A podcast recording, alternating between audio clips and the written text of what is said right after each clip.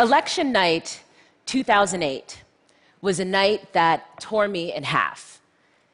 It was the night that Barack Obama was elected, 148 years after the end of slavery, and 48 years after the passage of the Voting Rights Act. An African American was elected president. Many of us never thought that this was possible until the moment that it happened. And in many ways, it was the climax of the black civil rights movement in the United States. I was in California that night, which was ground zero at the time for another movement, the marriage equality movement. Uh, gay marriage was on the ballot in the form of Proposition 8.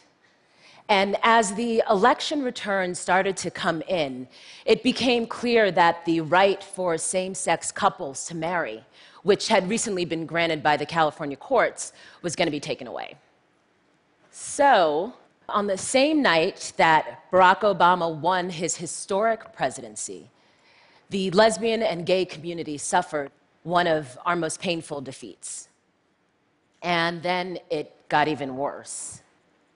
Pretty much immediately, African Americans started to be blamed for the passage of Proposition 8. Um, this was largely due to an incorrect poll that said that blacks had voted for the measure by something like 70%. This turned out not to be true, but this idea of pervasive black homophobia set in and was grabbed on by the media. I couldn't tear myself away from the coverage. I, I listened to some gay commentators say that the African American community was notoriously homophobic.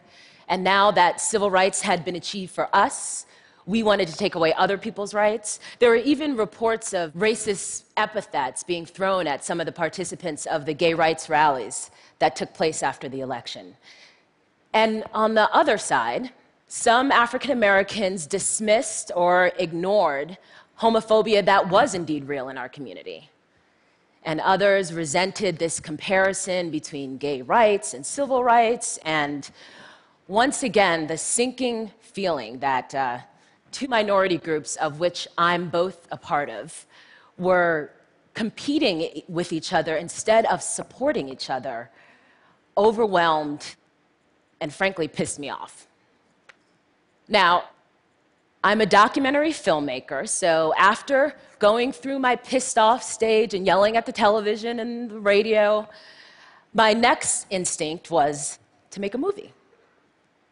And what guided me in making this film was how was this happening?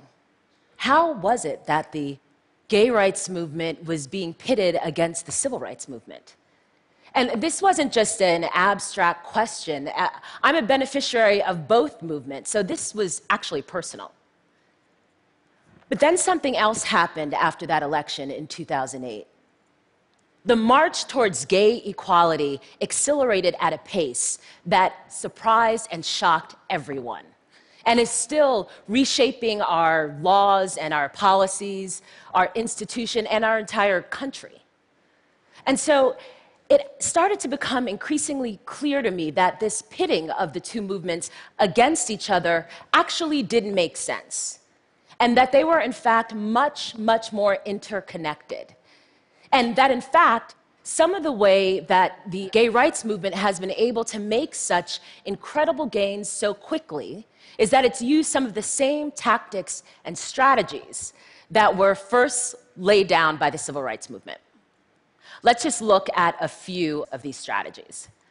First off, it's really interesting to see, to actually visually see how quick the gay rights movement has made its gains. If you look at a few of the major events uh, on a timeline of both freedom movements. Now, there are uh, tons of milestones in the civil rights movement, but the first one that we're going to start with is the 1955 Montgomery bus boycott. This was a protest campaign against Montgomery, Alabama's uh, segregation on their public transit system. And it began when a woman named Rosa Parks uh, refused to give up her seat to a white person. The campaign lasted a year and it galvanized the civil rights movement like nothing had before it. And I call this strategy the I'm tired of your foot in my neck strategy. So, gays and lesbians have been in society since societies began. But up until the mid 20th century, homosexual acts were still illegal in most states. So, just 14 years after the Montgomery bus boycott, a group of LGBT folks took that same strategy it's known as Stonewall in 1969. And it's where a group of LGBT patrons fought back against police beatings at a Greenwich Village bar that sparked three days of rioting.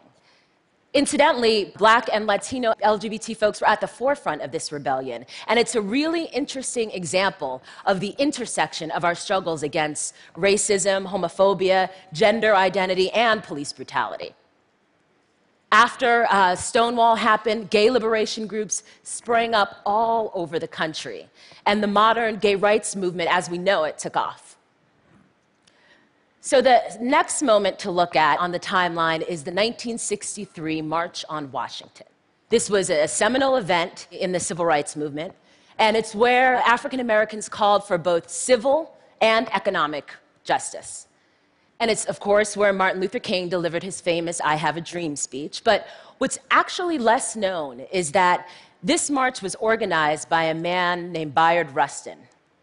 Bayard was an out gay man, and he's considered one of the most brilliant strategists of the civil rights movement. He later in his life became a fierce advocate of LGBT rights as well, and his life is testament to the intersection of the struggles. The March on Washington is one of the high points of the movement, and it's where there was a fervent belief that African Americans too could be a part of American democracy. I call this strategy the We Are Visible and Many in Numbers strategy. Some early gay activists were actually directly inspired by the march, and some had taken part. Gay pioneer Jack Nichols said, we marched with Martin Luther King, seven of us, from the Mattachine Society, which was an early gay rights organization. And from that moment on, we had our own dream about a gay rights march of similar proportions. Several years later, a series of marches took place, each one gaining the momentum uh, of the gay freedom struggle. The first one was in 1979, and uh, the second one took place in 1987. The third one was held in 1993. Almost a million people showed up. And people were so energized and excited by what had taken place, they went back to their own communities and started their own political and social organizations, further increasing the visibility of the movement. The day of that march, October 11th, was then declared National Coming Out Day and is still celebrated all over the world. These marches set the groundwork for the historic changes that we see happening today in the United States. And lastly, the loving strategy. The name speaks for itself. In 1967, the Supreme Court ruled in Virginia versus Loving and invalidated all laws that prohibited interracial marriage. This is considered one of the Supreme Court's landmark civil rights cases. In 1996, President Clinton signed the Defense of Marriage Act, or known as DOMA. And that made the federal government only had to have to recognize marriages between a man and a woman. In United States versus Windsor, a 79 year old lesbian named Edith Windsor sued the federal government when she was forced to pay estate taxes on her deceased wife's property, something that uh, heterosexual couples don't have to do. And as the case wound its way through the lower courts, the Loving case was repeatedly cited as precedent. When it got to the Supreme Court in 2013, the Supreme Court agreed, and DOMA was thrown out. It was incredible. But the gay marriage movement has been making gains for years now. To date, 17 states have passed laws allowing marriage equality. It's become the de facto battle for, for gay equality. And it seems like daily laws prohibiting it are being challenged in the courts, even in places like Texas and, and Utah, which no one saw coming. So, a lot has changed since that night in uh, 2008 when I felt torn in half. I did go on to make that film. It's a documentary film, and it's called The New Black. And it looks at how the African American community is grappling with the gay rights issue in light of the, the gay marriage movement and this fight over the, the meaning of civil rights. And I wanted to capture some of this incredible change that was happening. And as luck or politics would have it, uh, another marriage battle started gearing up, this time in Maryland, where African Americans make up 30% of the electorate. So, this tension between gay rights and civil rights started to bubble up once again. And, and, I was lucky enough to capture how some people were making the connection between the movements this time. Uh, this is a clip of Caress Taylor Hughes and Samantha Masters, two characters in the film, as they hit the streets of, of Baltimore and try to convince potential voters. That's what's up, man. It's a righteous man over here. Okay, are you registered to vote? Okay. How old are you? 21. 21. All right. You gotta get registered to vote. We gotta get you Right. registered to vote. I ain't voting on that own gay shit though. Why? Okay, why? What's up? It don't even affect me. That. Right, Oh, Joe. that's not cool. Vote So for what it, made you be gay? All right, that's what's up. That's Right. what's up. So, so what made you be straight? What made you be Yeah. gay? What made you be Same thing that straight? made you be straight. Right. Right. That Black- came off of this Same bike. thing. You can't answer that question, but you I used to not have the same rights as you. But I know that because a black man like yourself stood up for a woman like me, I know that I got the same opportunities. So you as a black man have the opportunity to stand up for somebody else. Whether you're gay or not, these are your brothers and sisters out here, and they need you to represent. Who's you to tell somebody who they can't have sex with, who they can't be with? That's, they don't got, they ain't got that power.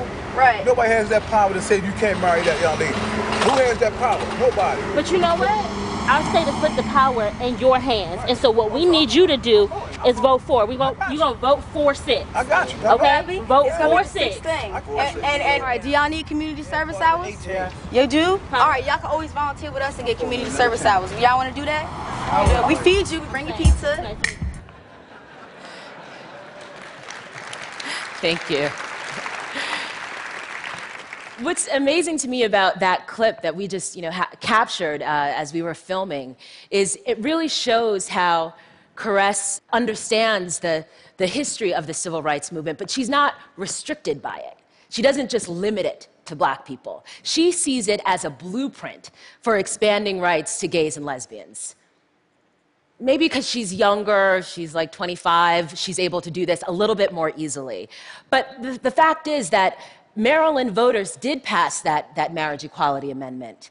And in fact, it was uh, the first time that marriage equality was directly voted on and passed by the voters. African Americans supported it at a higher level than had ever been recorded. It was a complete turnaround from that night in 2008 when Proposition 8 was passed. It was and feels monumental. Like we in the LGBT community have gone from being a pathologized and reviled and criminalized group to being seen as part of the great human quest for dignity and equality. We've gone from having to hide our sexuality in order to maintain our jobs and our families to literally getting a place at the table with the president and a shout out at his second inauguration. I just want to read what he said at that inauguration. We, the people, declare today that the most evident of truths, that all of us are created equal. It is the star that guides us still, just as it guided our forebears through Seneca Falls and Selma and Stonewall. Now, we know that everything is not perfect, especially when you look at what's happening with the LGBT rights issue internationally. But it says something about how far we've come when our president puts the gay freedom struggle in the context of the other great freedom struggles of our time the women's rights movement and the civil rights movement. His statement demonstrates not only the interconnectedness of those movements, but how each one borrowed and was inspired by the other. So, just as Martin Luther King learned from and borrowed from Gandhi's tactics of civil disobedience and nonviolence, which became a bedrock of the civil rights movement, the gay rights movement saw what worked in the civil rights movement. And they used some of those same strategies and tactics to make gains at an even quicker pace. Maybe one more uh, other reason for the relative quick progress of the gay rights movement. Whereas a lot of us continue to still live in racially segregated spaces, LGBT folks, we are everywhere. We are in urban communities and rural communities, communities of color, immigrant communities, um, churches and mosques and synagogues. We are your mothers and, and brothers and, and sisters and sons. And when someone that you love or a family member comes out, it may be easier to support their quest for equality. And in fact, the gay rights movement asks us to support justice and equality from a space of love. That may be the biggest, greatest gift that the movement has given us. It calls on us to access that which is most universal and most intimate a love of our brother and our sister and our neighbor. I just want to end um, with a, a quote by one of our greatest freedom fighters who's no longer with us, Nelson Mandela uh, of South Africa. Nelson Mandela led South Africa after the, the dark and brutal days of apartheid. And out of the ashes of that legalized racial discrimination, he led uh, South Africa to become the first country in the world to ban discrimination based on sexual orientation within its constitution. Mandela said, for to be free is not merely to cast off one's chains, but to live in a way that respects and enhances the freedom of others. So, as these movements continue on, and as freedom struggles around the world continue on, let's remember that not only are they interconnected, but they must support and enhance each other for us to be truly victorious. Thank you.